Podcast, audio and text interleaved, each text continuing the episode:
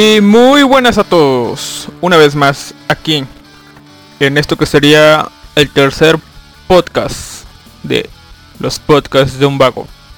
Aunque la verdad, para ser sincero, consideren esto la segunda parte del segundo programa.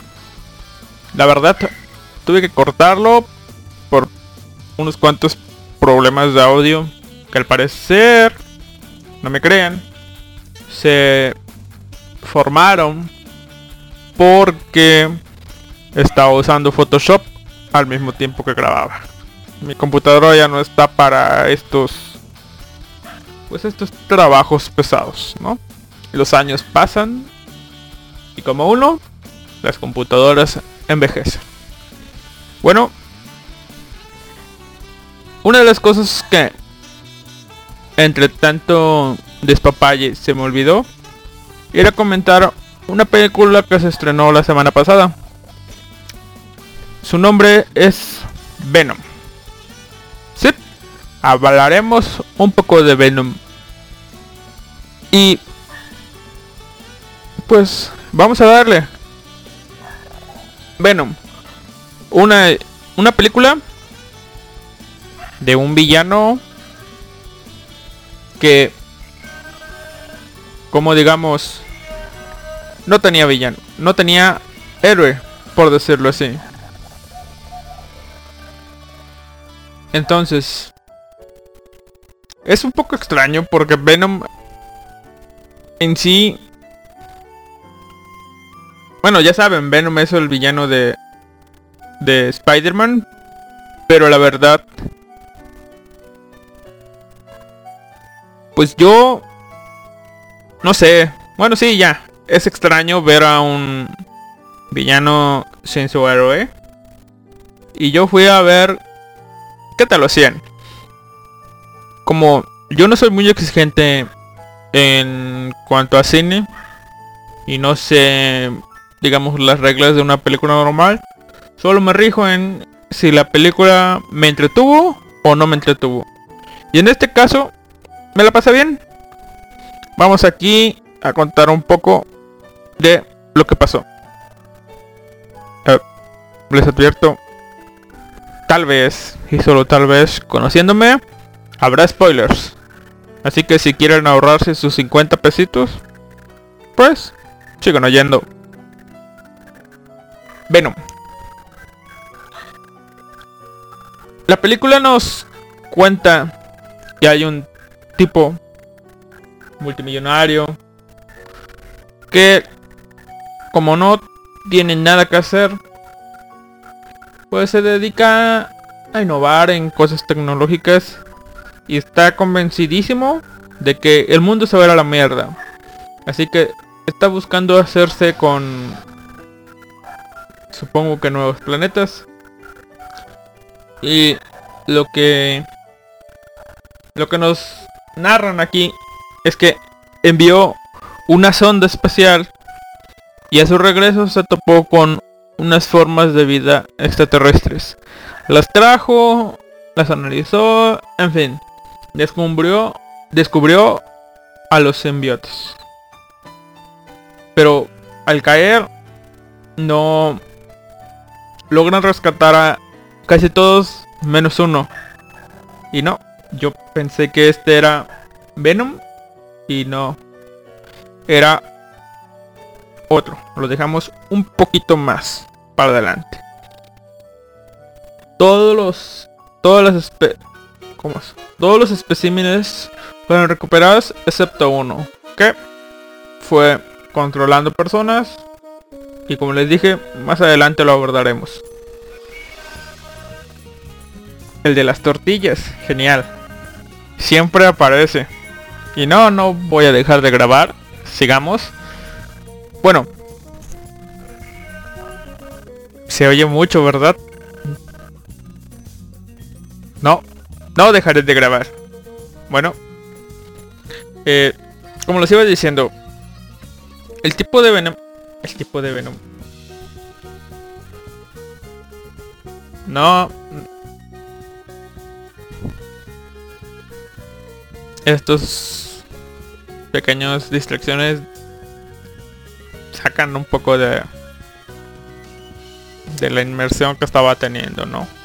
Bueno, ahora sí, recapitulemos un poco. Nave, nave con especímenes cae, recuperan a todos excepto uno.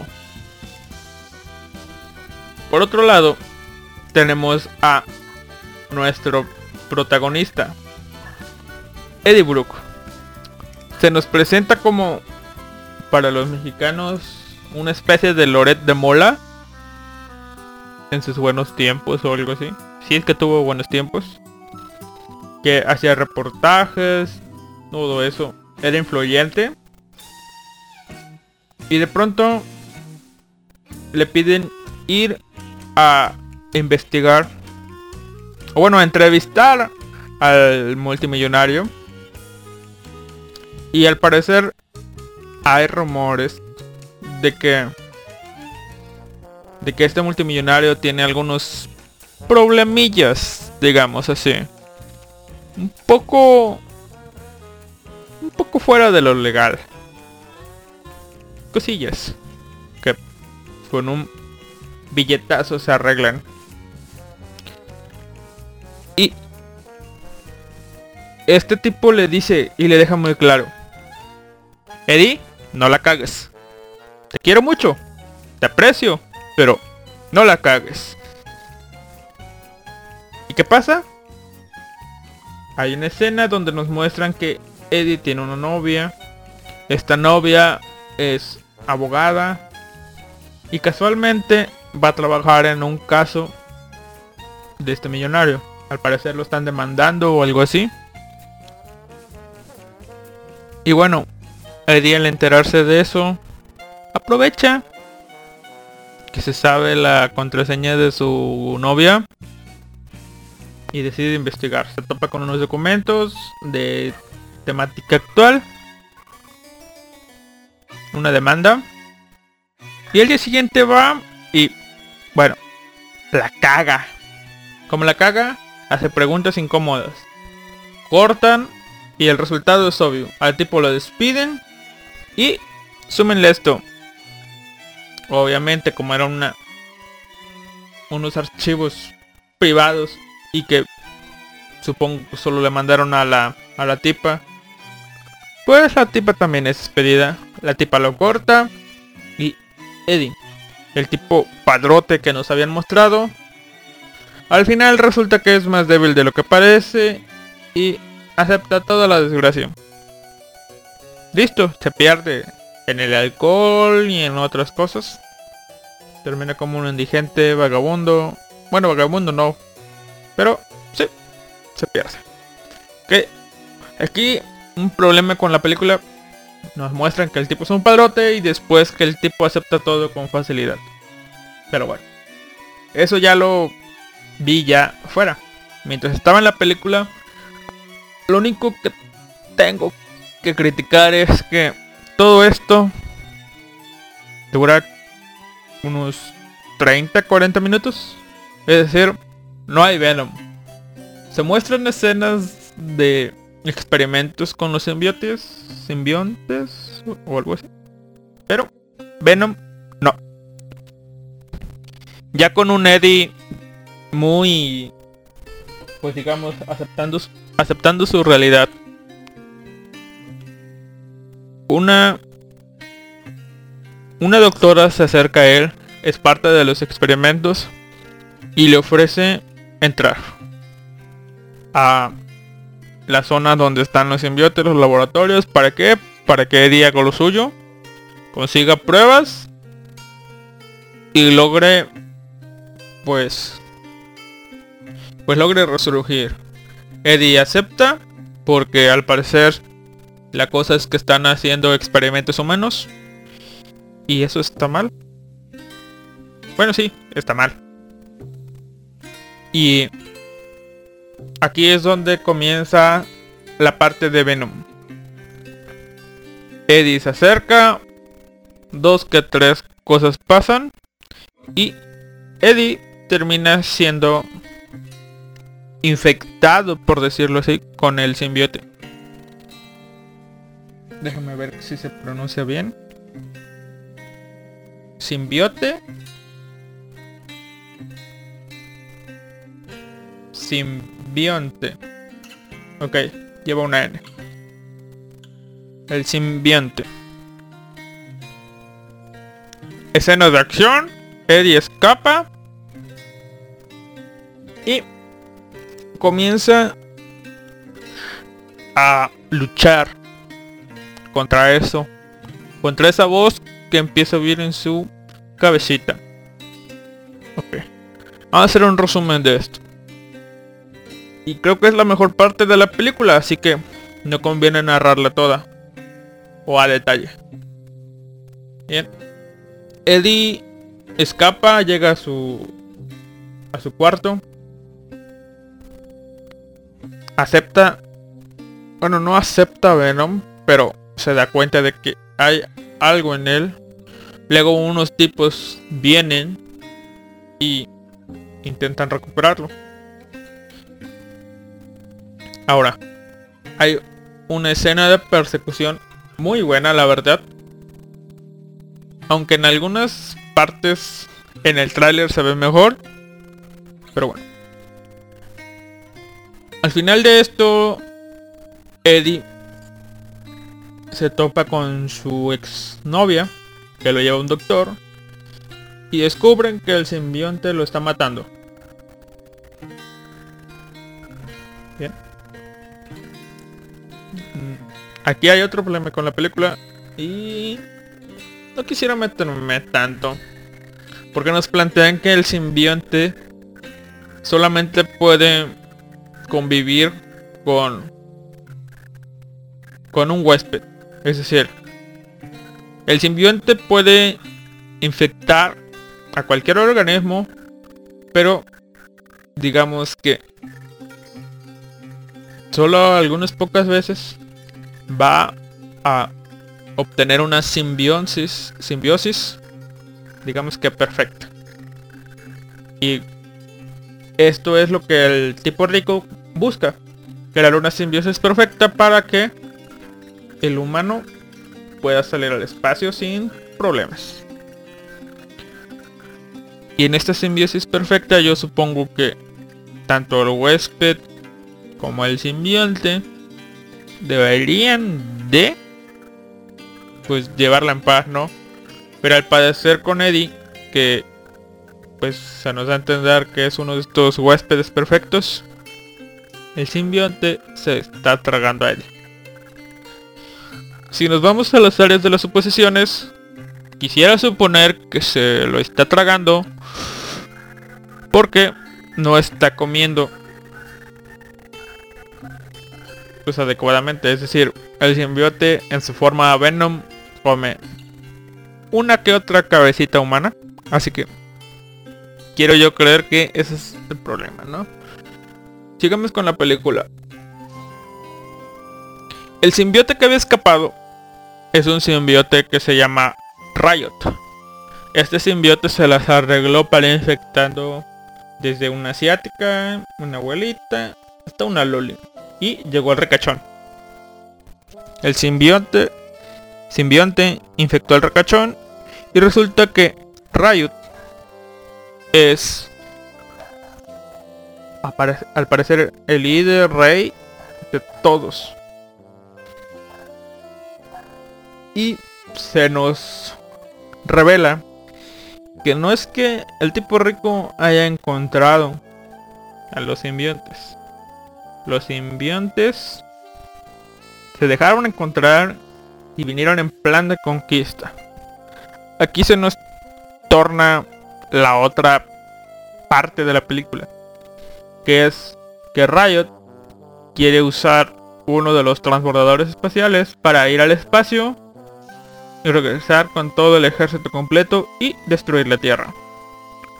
Ahora, ¿qué pasa con Venom? Después de la aceptación de Eddie, pues digamos que comenzó a hacer chistes. ¿sí? Venom haciendo chistes. Y si no eran chistes, al menos sus comentarios hacían reír. Varias personas en el cine se rieron. Y al final resulta que Venom nos dice que le gustó este planeta. Él venía efectivamente a destruirlo. Parte de la misión, buen soldado. Porque sí, Venom es un lacayo de Riot. Pero decide que él con Eddie pueden ser los más, los más fregones de la Tierra. Y que Riot no encaja en sus planes. Así que comienza la parte final, que es una pelea contra Riot. Uf, la pelea. Hay algo antes de Venom es separado de Eddie. Y Eddie es secuestrado por los malotes. Obviamente aquí ya se le muestra que Riot tiene controlado al recachón. Y como Eddie no le sirve, pues van a matarlo. Venom quedó separado como les dije.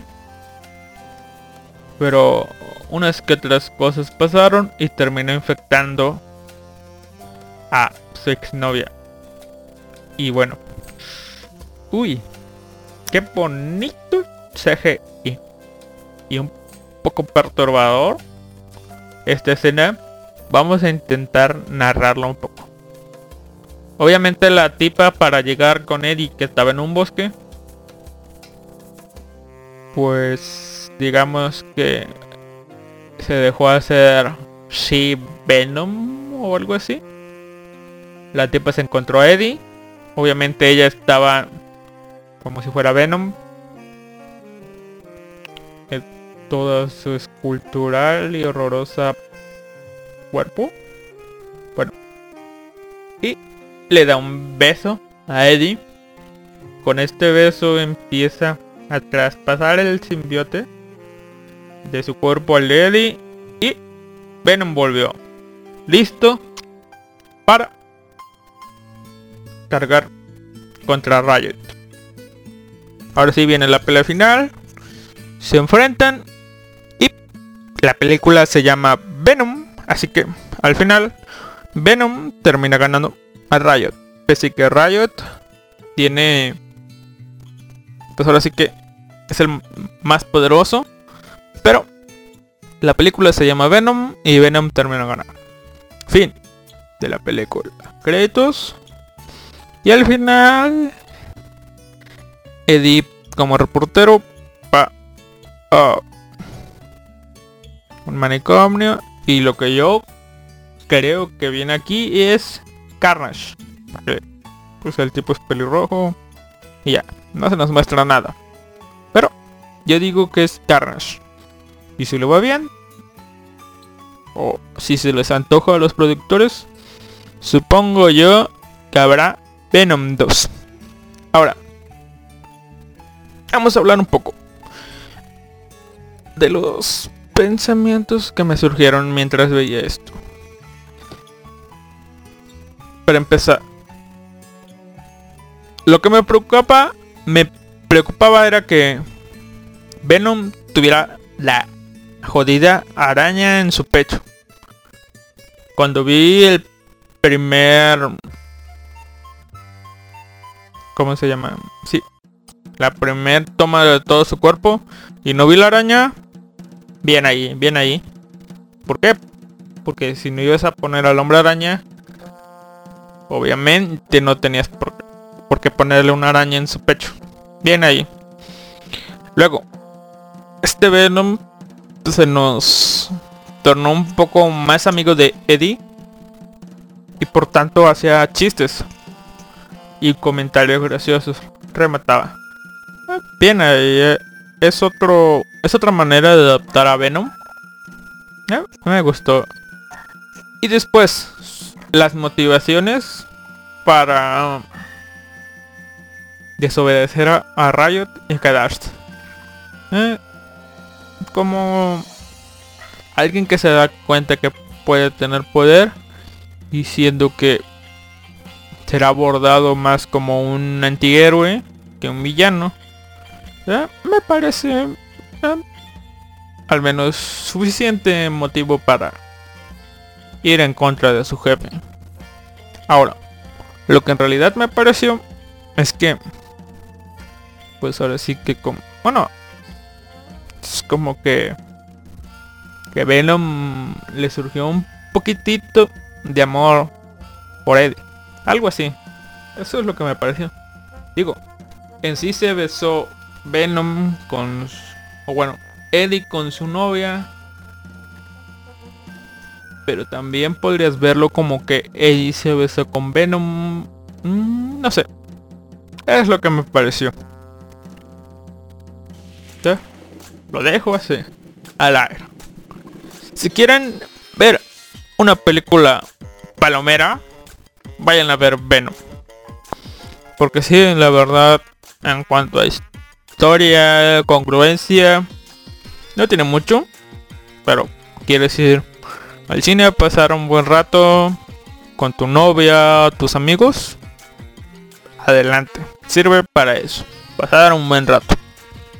Si quieres ir para apreciar una buena película y una historia decente, pues vea una sala de cine de arte o algo así. Venom no es para ti. Y bueno, esto fue todo en cuanto a Venom. A mí mm, me medio agradó lo que se acostumbra hacer aquí. Es un poco a medio calificar así que vamos a poner estrellitas del 1 al 5 5 estrellitas. De 5 estrellitas a Venom le doy 3 estrellitas y media aclaro mis estrellitas no van a ser en cuanto a calidad de la película solamente sino en cuanto a disfruten CGI y otras cosas más todo todo englobado tres estrellitas y media ¿sí? y bueno como les dije esto es continuación de el podcast pasado así que nos vamos a una pausa musical y regresamos con las cosas que había dejado pendientes nos vamos con esto que se llama Bradio eh, al revés que se llama Flyers de Radio. El opening de una serie que tengo pendiente llamada Dead Parade.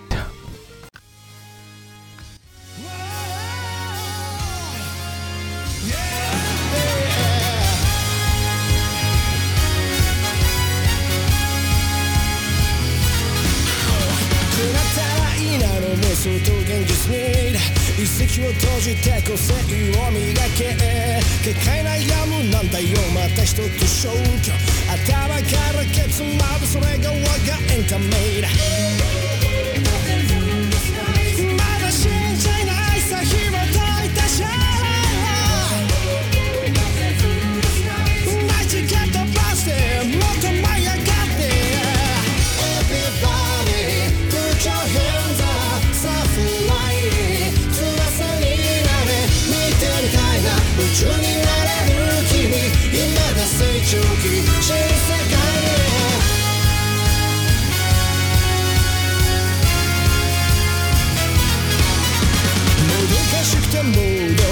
無我夢中になれるものが欲しい。不快な日出てないなんて可愛くないね。別は勝手にとってオリジナル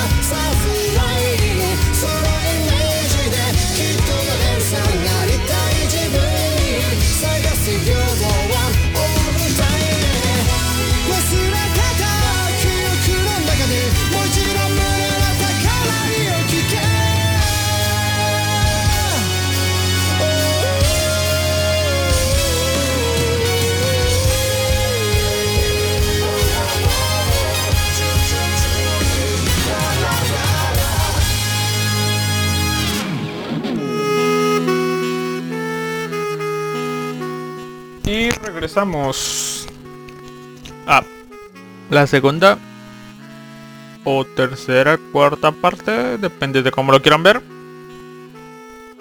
Regresamos y vamos a hablar de otras dos series de temporada que comencé a ver. Porque la verdad, aunque al principio pensé que no iba a haber muchas, se siguen agregando y agregando series por ver. Y al parecer, dos de ellas se suman a mi lista. La primera.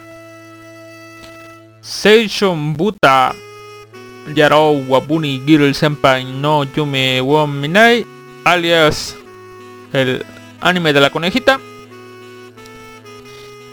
se subió al carro y voy a verlo me duele tener que hacer esto, pero parece un Hachiman y una Yukino. Sí, me duele hacer comparaciones. Considero odioso hacer eso, pero uh, me pareció un Hachiman y una Yukino.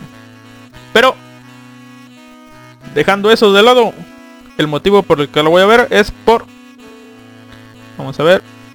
El subtítulo de la serie y porque me intriga las jodidas series que comienzan así. Primero vamos a ver un paneo general de cómo comienza. El protagonista comienza y lee su diario. Al parecer, y esto es muy importante al poner atención, nuestro protagonista está a finales de mayo, despierta, lee un diario y se dice a sí mismo, no olvides lo que pasó el 6 de mayo. Ok, el 6 de mayo, ¿qué pasó? Conegió, conegió. Me afectó un poco. Conoció a una conejita salvaje. Esta conejita es su senpai. El contexto de vida de la senpai. Es una de esas jóvenes o como les diré sí es una de esas artistas que comienzan a trabajar de niña. Y lo que se nos narra es que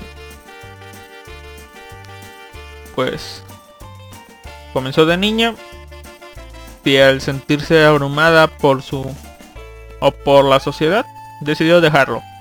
A fines de secundaria de- decidió dejarlo y abandonar. Aquí es donde viene. ¿por qué está vestida de conejita? al parecer nadie la puede ver. O bueno muchas personas la ignoran.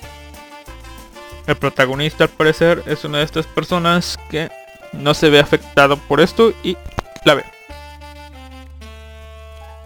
Y al ser ignorada, pues decide usar un traje de conejita. Porque... Y sí, tienes razón, si tú vas por la calle y ves a una tipa... Este... Vestida de conejita, obviamente la vas a voltear a ver.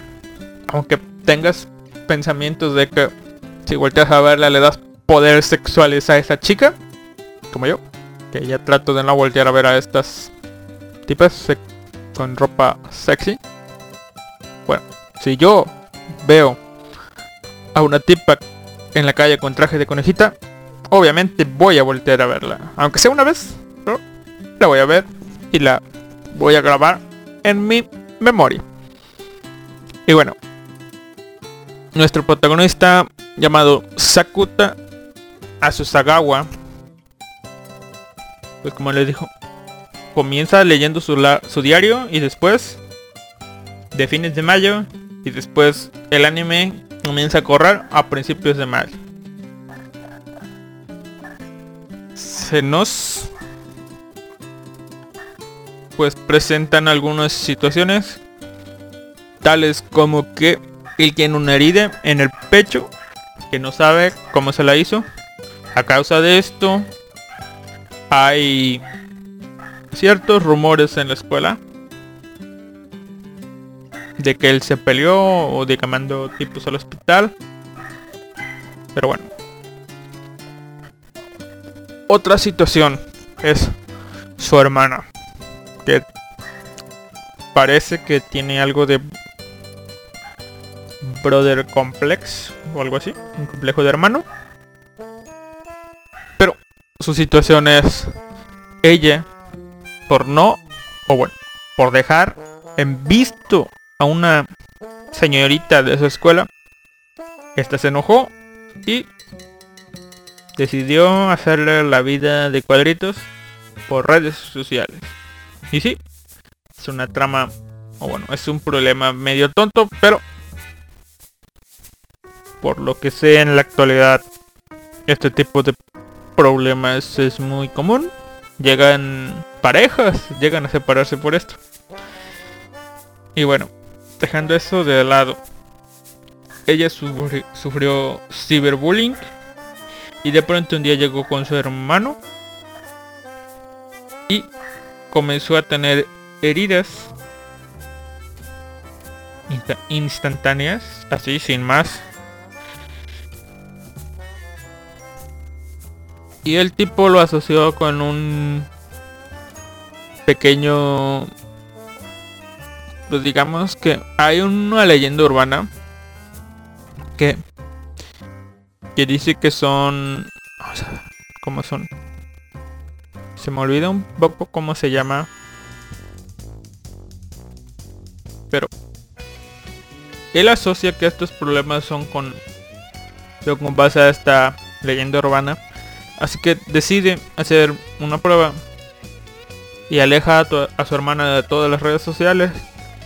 Y por tanto él termina su arrojando su teléfono celular al mar. Y su hermana deja de sufrir estas este tipo de problemas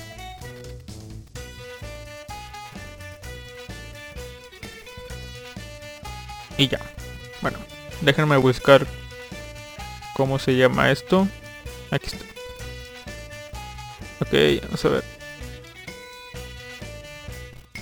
Se llama ok síndrome de la pubertad.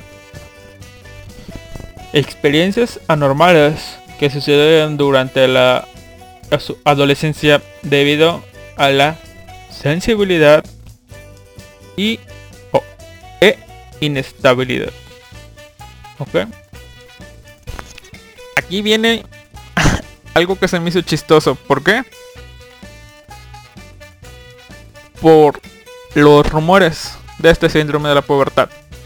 Que nos mencionan cosas tales como oír los pensamientos de otros, ver el futuro o intercambiar personalidades. En caso de esta serie, desaparecer o volverse aire, por así decirlo, que te ignoren. Tener heridas que aparecen así nada más. Y en el caso de la hermana, reflejar todos esos insultos o deseos en las redes sociales en su propio cuerpo. Como golpes, cortadas, flagelaciones, todo eso. Esto en sí es lo que me interesó. No tanto el eh, Hachiman y el Ayukino. Me interesó esto. Quiero ver cómo lo manejan. Me pareció, como les digo, un poco gracioso que hayan intentado englobar todas las situaciones que aparecen en animes en otros animes adolescentes como no sé Kokoro Connect la película esta de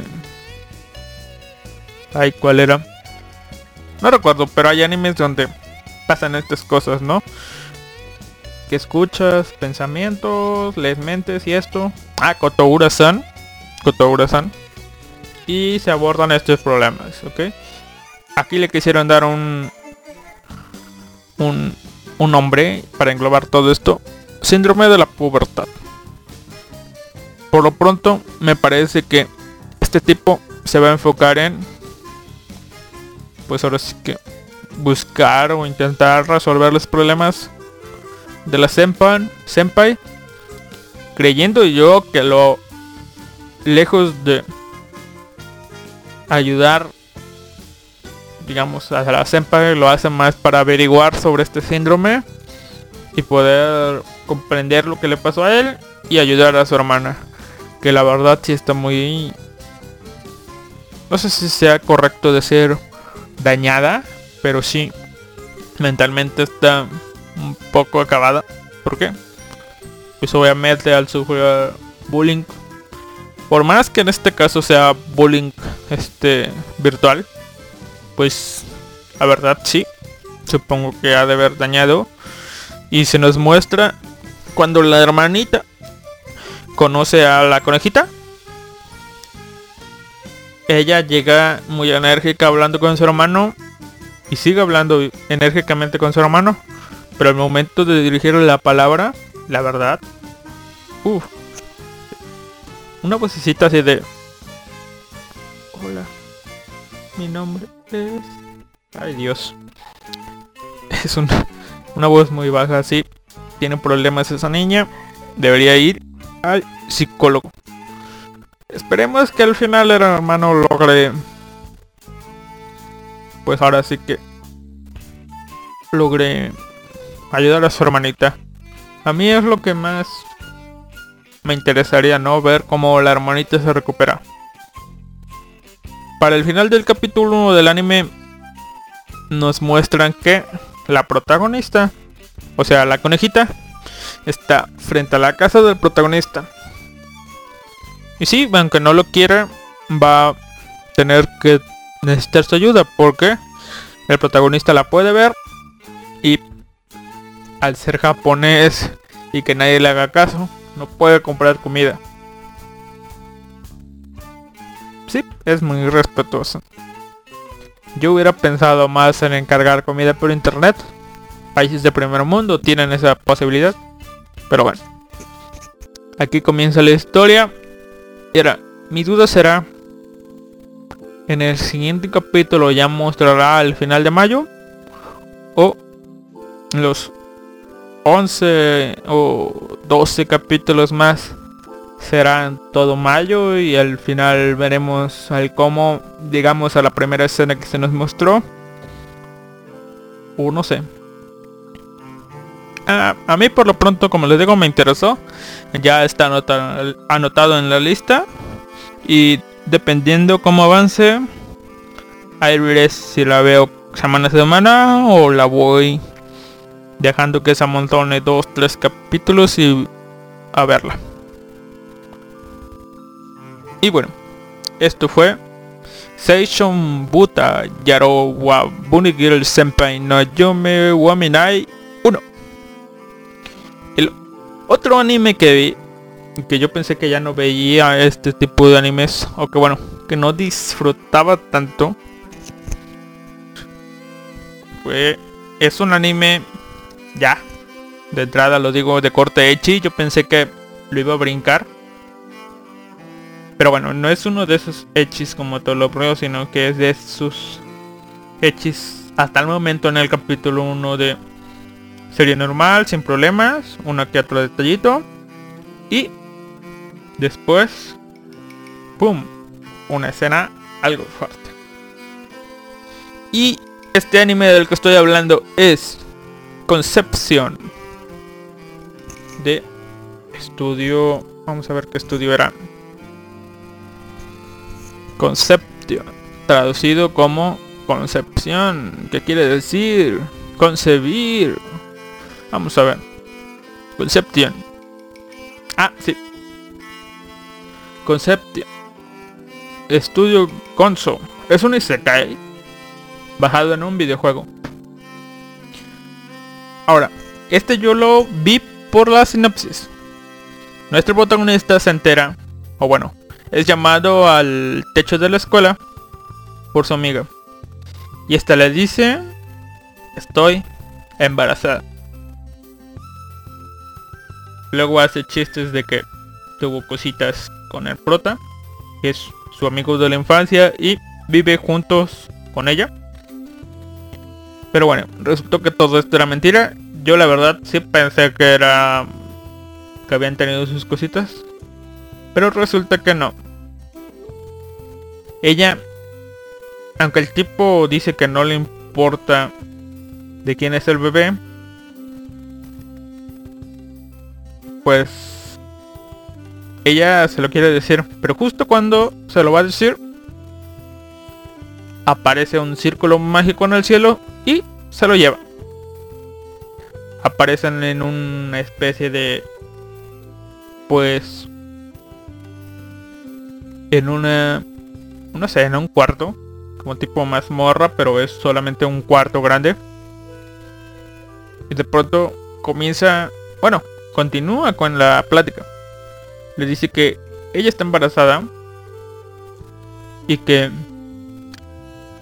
Pues ahora sí que pues como la Virgen María, nada de nada, no hubo ningún nepet que tocara su cosita. Está embarazada por obra de la palomita. O cisne. No, bueno, cisne, no, el cisne sí hizo sus cositas. Como por obra de la palomita está embarazada. Yo aquí dije, a cabrón. Lo que yo pensé al ver ya que era un que pensé que pues ahora sí que pues el rey demonio la había fecundado. Así que era una palomita mala o algo así. Pero, ¿qué pasó? Comienzan a surgir unas marcas en la protagonista. Y comienza a dar a luz. No, no, no. Literalmente dar a luz. Comienza a gritar de dolor. Abre la boca y una luz sale de su boca. Esa luz, para que se hagan una idea, es como un Dijin de esos de Maggi. Una nube en sus pies, o sea, no hay piernas, solamente una nube. Cuerpo pues, musculoso, cara tipo de demonio, cuernos, y comienza a atacar. El protagonista no sabe qué hacer, y de pronto, como... Pues ahora sí que vamos a generalizarlo en términos cliché. Como y saca de persona invocada en el mundo.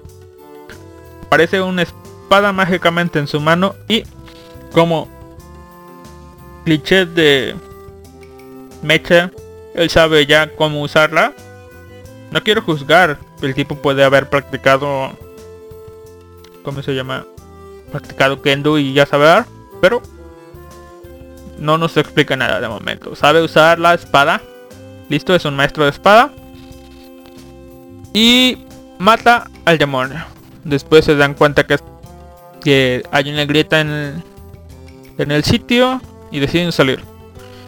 Ya no están en su mundo, lo aceptan muy rápido. Aparece una un animalito. Y aquí es donde la historia ya comienza en un tipo de aceptación rápidamente, tanto de los dos protagonistas que vienen de un mundo ajeno, tanto de los habitantes de este mundo. Nos cuentan que este mundo de vez en cuando surgen problemas, es decir, aparecen monstruos y por obra de magia, dos, o bueno, alguien de otro mundo viene y es la única persona capaz de derrotar a estos monstruos. Ahora, sigue siendo un anime cualquiera del montón. Yo con esto ya lo vería, pero no con tantas ganas como lo que sigue a continuación. Nos explican el qué, por qué de este mundo, que los protagonistas son los elegidos para restaurar el orden. Y luego ya nos dan a entender que una de las marcas que tiene el protagonista es una, o sea, la, la marca de la espada es una de 12 marcas. Es decir, ahí, ¿cómo les diré? Juegan aquí con lo que son las constelaciones.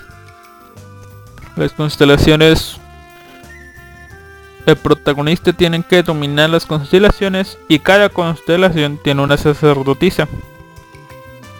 Y bueno, eh, aquí es donde viene ya lo interesante. Lo que algunos acercará a este anime y lo que alejará a otras personas.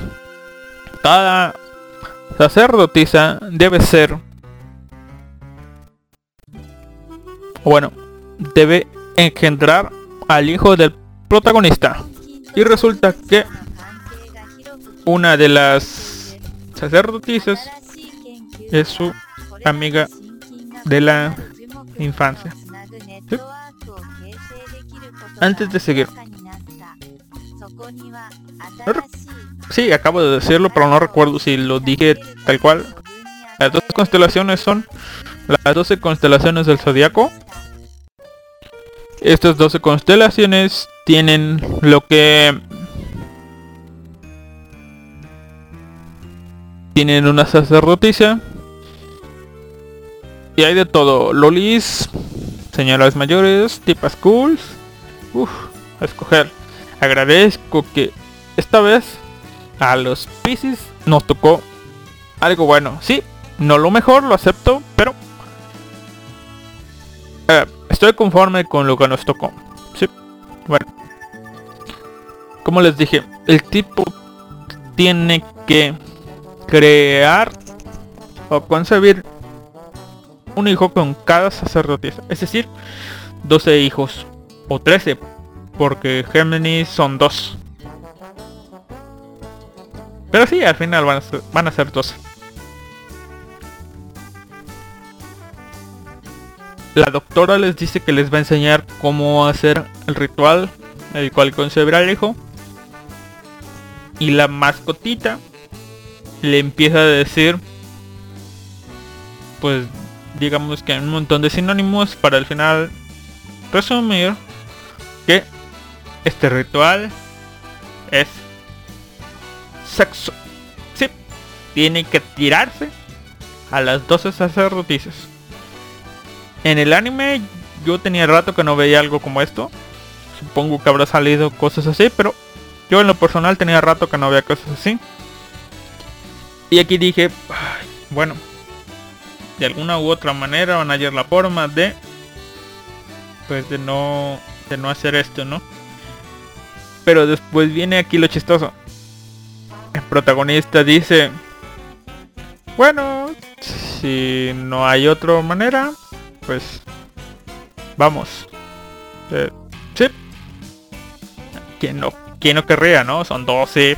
ups. ¿Quién no querría? Es para salvar el mundo, sí. Salvar el mundo. Ya con esta escena. Uy. El tipo no está tan mala idea. Tan en contra. Y aunque respeta. Solo sí que los cimientos de su amiga yo pensé que aquí se iba a echar para atrás y hacer la clásica Ichika o la clásica frase de eso de si no estás lista ahora, puedo esperar. Pero no, este tipo le dice, sí, sé tus, sentimientos, sé que tal vez no quieras hacerlo conmigo, es algo más especial, pero tenemos que salvar el mundo, vamos, hay que hacerlo. La protagonista, uy, queda un poquito flechada. Y ya para la parte final, pues acepta. Y estos dos comienzan pues nada más comienzan porque comienza una la canción final que en este caso va a ser el opening cantado por Nano. Y sí lo que parece es que el tipo sí se las va a tirar. Lo que parece que el siguiente capítulo ya va a ser otra chica. Pero pero pero un momento aquí antes de yo en lo personal sí me emocioné porque no es un princeso. Y al parecer habrá harem. Pero pregunté, como es basado en un juego, pues me dijeron que al menos en el juego, en el número 2, no no implique tal cual relaciones sexuales. Sí, hay un tipo de ritual muy sexoso y eso, pero pues ahora sí que no se consuma. Aparece simplemente supongo que, que el hijo y ya. Es lo que yo me estoy imaginando, ¿no? Han dicho hijo, pero no sé si literalmente sea un hijo, porque pues, al menos supongo yo que son humanas y si se las tira tendrían que, tendrían esperar nueve meses a que nazca Luego mínimo unos 10, 12 años a que los hijos crezcan y ya pues considerarlo medio lógico ir a derrotar al, al tipo malo, ¿no? Si pasara eso, pues bueno, no sé. Yo me imagino que como es un anime más o menos de este, de este tipo, me imagino que ya con la información esa que tengo, me imagino que el tipo tendrá uno que otro, digámoslo así en términos mexicanos, tendrá un faje muy bonito con, con cada una. Y ya, no sé, supongo un beso o algo así, o que la tipa llegue en e- al, al éxtasis sin necesidad de, pues digamos que fecundarla. ¡Pum! Una luz mágica aparecerá y aparecerá algún tipo de bestia, monstruo, animalito o algo así mágico que los vaya a ayudar. Es lo que yo me imagino, no sé. Ya si pasa eso de que en realidad tiene un hijo, pues uf, por mí mejor. Pero bueno, esto es Conception. Un anime que sí seguiré esta temporada. ¿Por qué? Por los viejos tiempos. Sí, los viejos tiempos. Y bueno, una de las cosas que iba a hacer es ver cómo iban los animes en cosas de la temporada en tanto a las tendencias. ¿no? Voy a usar dos páginas para ver las tendencias. Dos páginas de bases de datos de anime. En este caso son Anilist y My Anime List. Dos páginas que tienen una buena cantidad de usuario- usuarios. En su mayoría son usuarios angloparlantes y al menos My Anime List como es digamos que un poco más antigua, más conocida, creo que tendrá ya un poco de base hispanohablante, así que vamos a eso. Antes que nada, como son tendencias, los primeros lugares son influidos por series que, digamos, si una serie salió hoy, lógico que esté en tendencias, ¿no? Independientemente de si sea buena o no, puede ser en puede estar en tendencias. Ya si no está en tendencias, pues supongo que nadie lo está viendo y está muy hasta abajo, ¿no? Claro. Mientras en cada programa, mientras la nombre, voy a decir si está, si salió este día o no, para que consideren esto.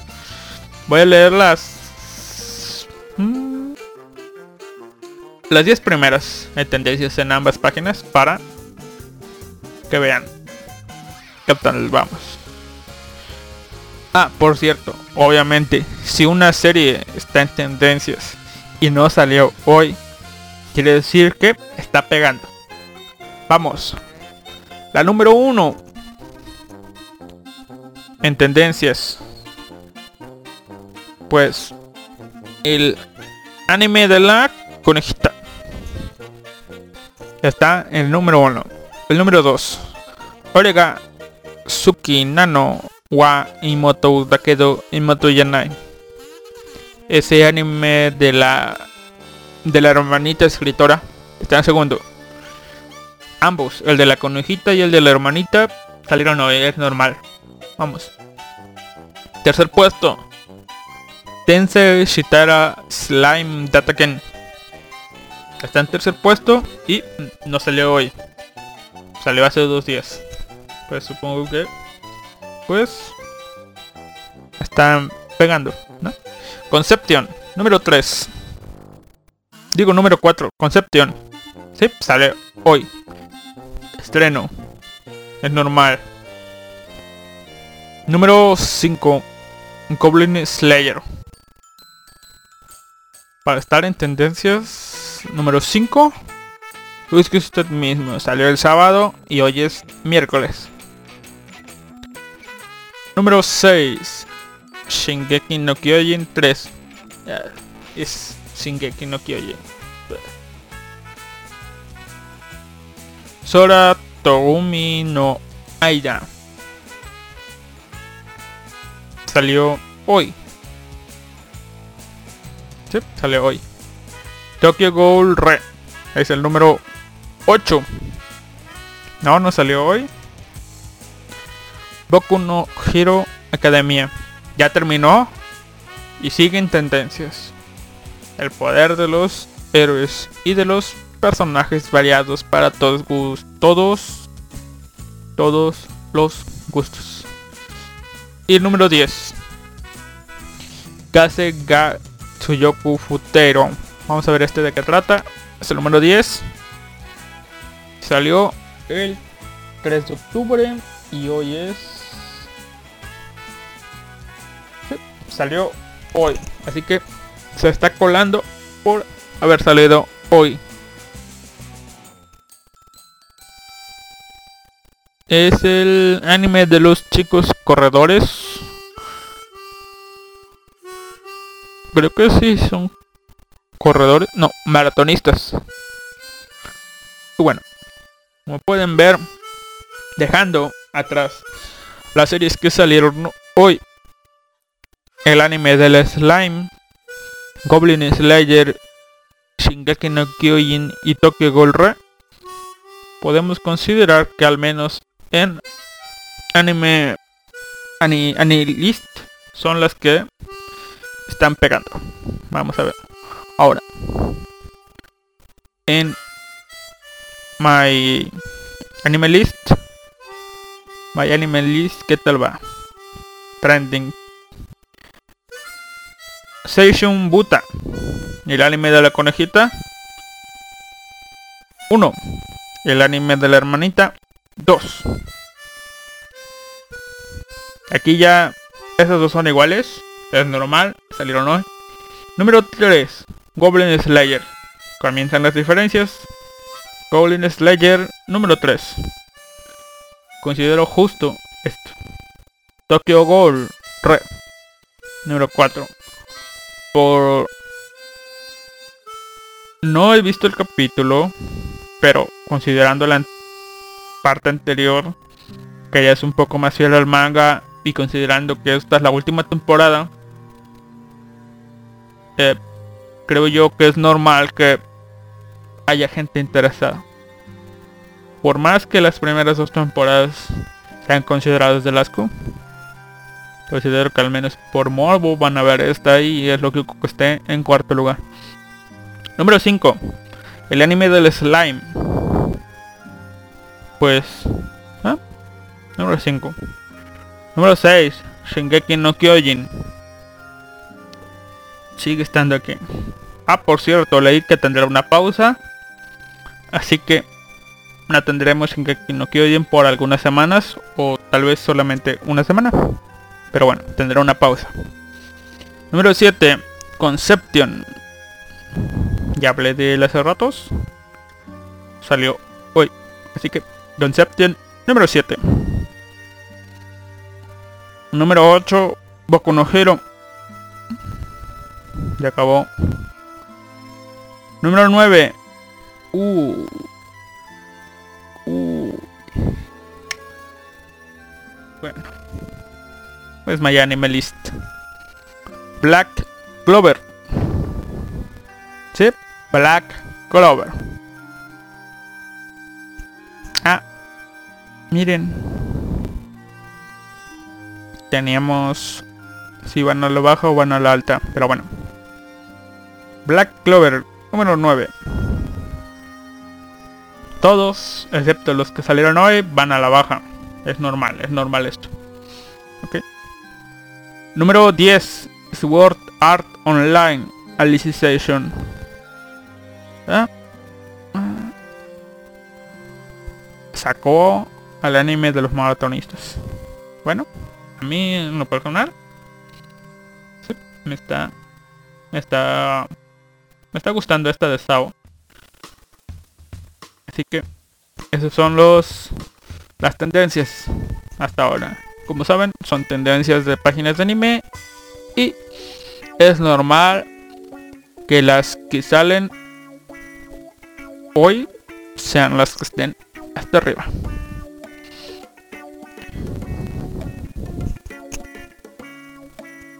Veamos. Ahora, para terminar,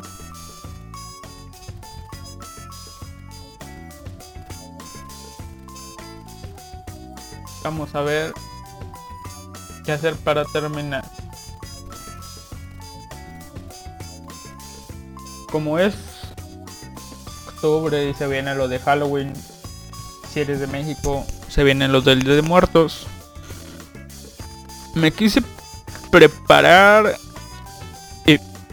fui víctima de los supermercados y su plan malévolo de pongo dulces y otras cosas en la en el área de espera para que te cobren. Y pues bueno terminé comprando un libro de mitos y leyendas y planeaba planeaba decírselos o ir narrando pero son más como artículos y es un poco difícil bueno sí como les digo soy vago tenía planeado leer esto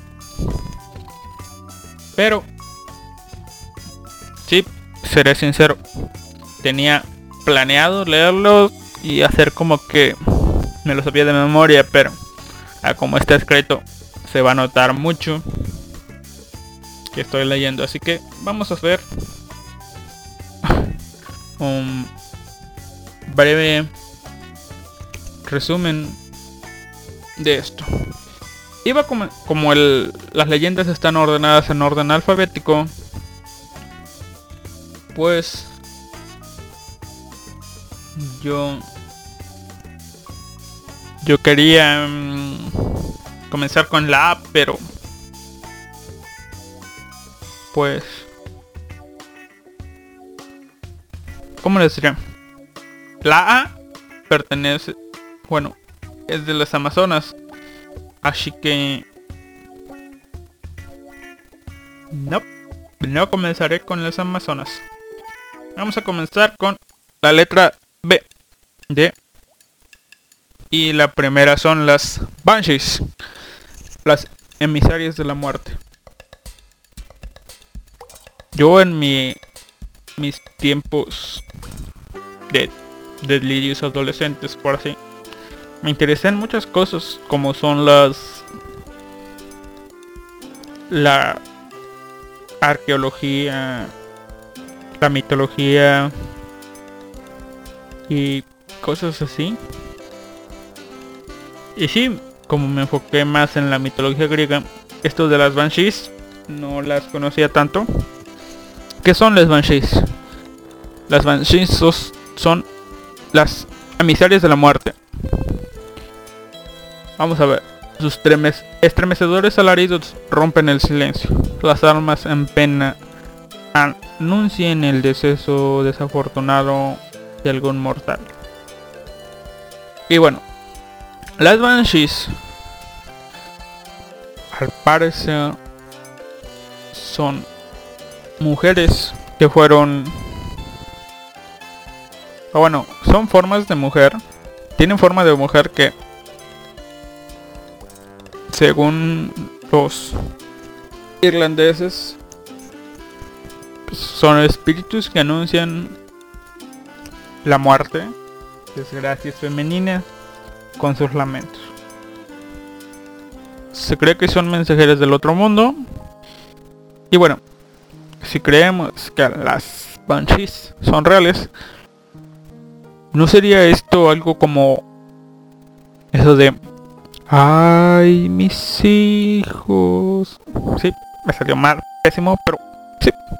¿No sería algo así como la llorona? Dicen que si ves a la llorona te mueres. También dicen que si la escuchas lejos está cerca, si la escuchas lejos... Digo, si la escuchas lejos, si la escuchas lejos está cerca. Si la escuchas cerca está lejos. Un poco enredado, pero en sí. Leyendo esto de las Banshees, parece como si fuera la llorona. Interesante. Es algo un poco rebuscado querer darle veracidad a esto, pero bueno, no es que yo lo piense, pero si es algo de pensar y rebuscado de, de mi a mi parecer. Eh, el dicho si aparece en varias partes del mundo, tal vez sea verdad. Y bueno, pues a mí esto me suena como pues una llorona, pero Vamos a ver qué son las Banshee. Siempre son mujeres. Sus características más comunes son un cabello muy largo, muy abundante. Puede ser de varios colores. Ah, negro, blanco, marrón, pelirrojo. Ahora sí que. Espíritu, fantasma. Digo, espíritu femenino. Listo. En sus manos poseen uñas largas. Vamos a añadirle características medias macabras. Otra de sus características para ir sumando para ir sumando, como les diré, un poco de horror a este monstruo. Lleva un vestido que va difuminándose en su parte inferior. Así que no se ven sus piernas. Y generalmente el vestido es blanco o gris.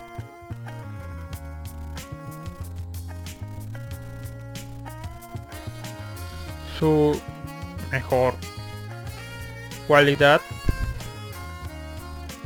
No sé si está considerada cualidad, pero bueno.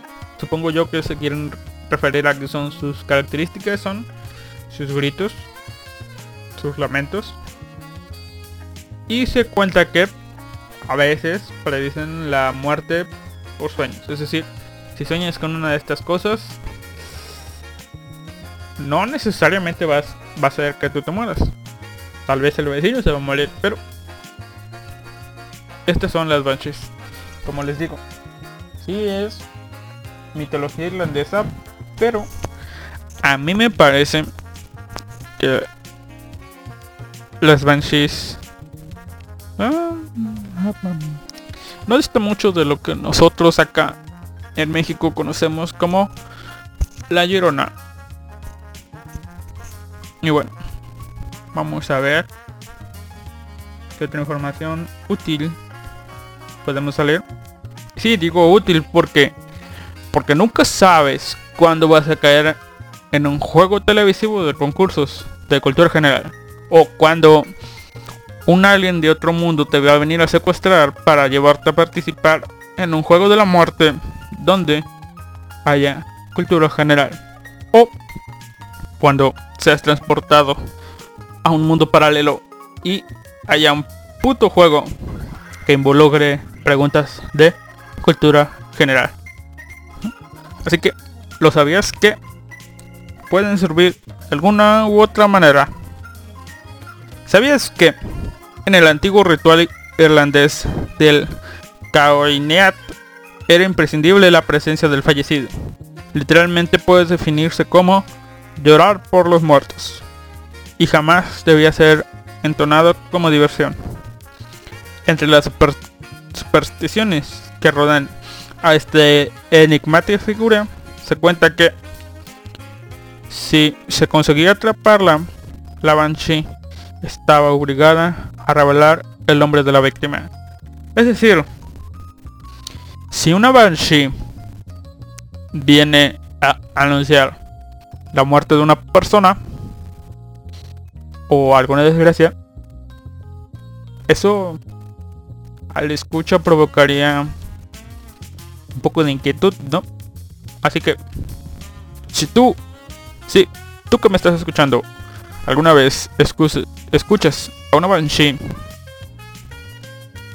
pues, lejos de cagarte en los pantalones, lo que tienes que hacer es muy sencillo, muy fácil. Sal, búscala, enfréntala. Y supongo yo que una usa una aspiradora o algo así. O una cuerda.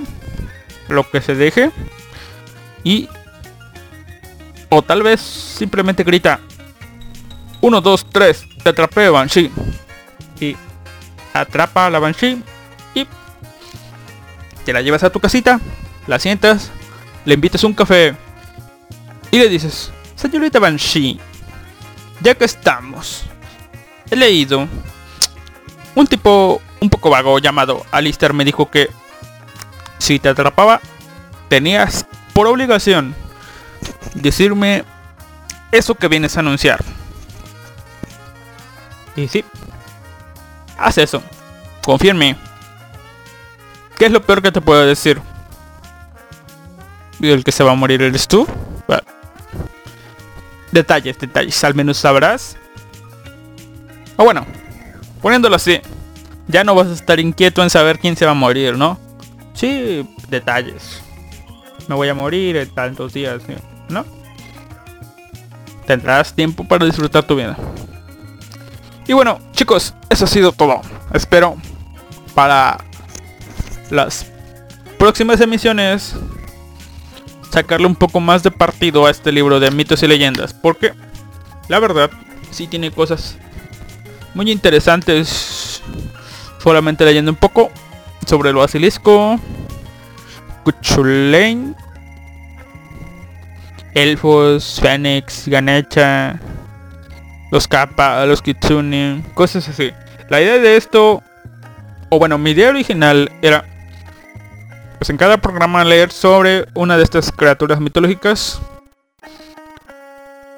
y decir si hay algún anime donde estas criaturas aparezcan porque así ya entramos viendo el anime sabiendo de ellos por ejemplo Kuchulen es no mal recuerdo es el Lancer de Fate Stay Night eso es mi idea.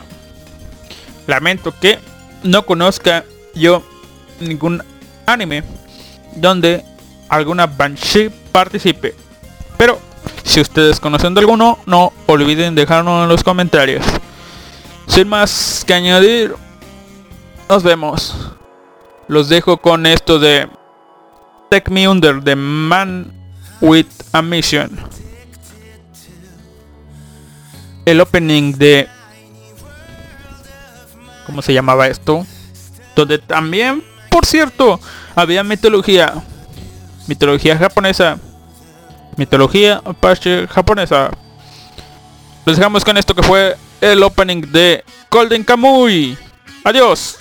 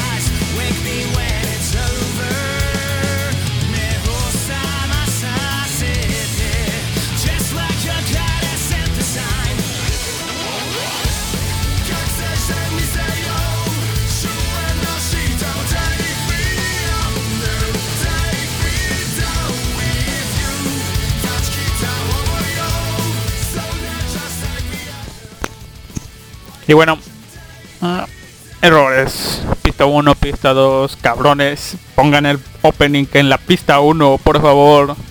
Así uno que tiene mala memoria puede, como decirle, puede saber que el 1 es la canción principal. Vamos, vamos, vamos, vamos. Bueno, ahora sí. El opening de Golden Kamuy y Winding Road. Espero sinceramente no volver a hacer esto.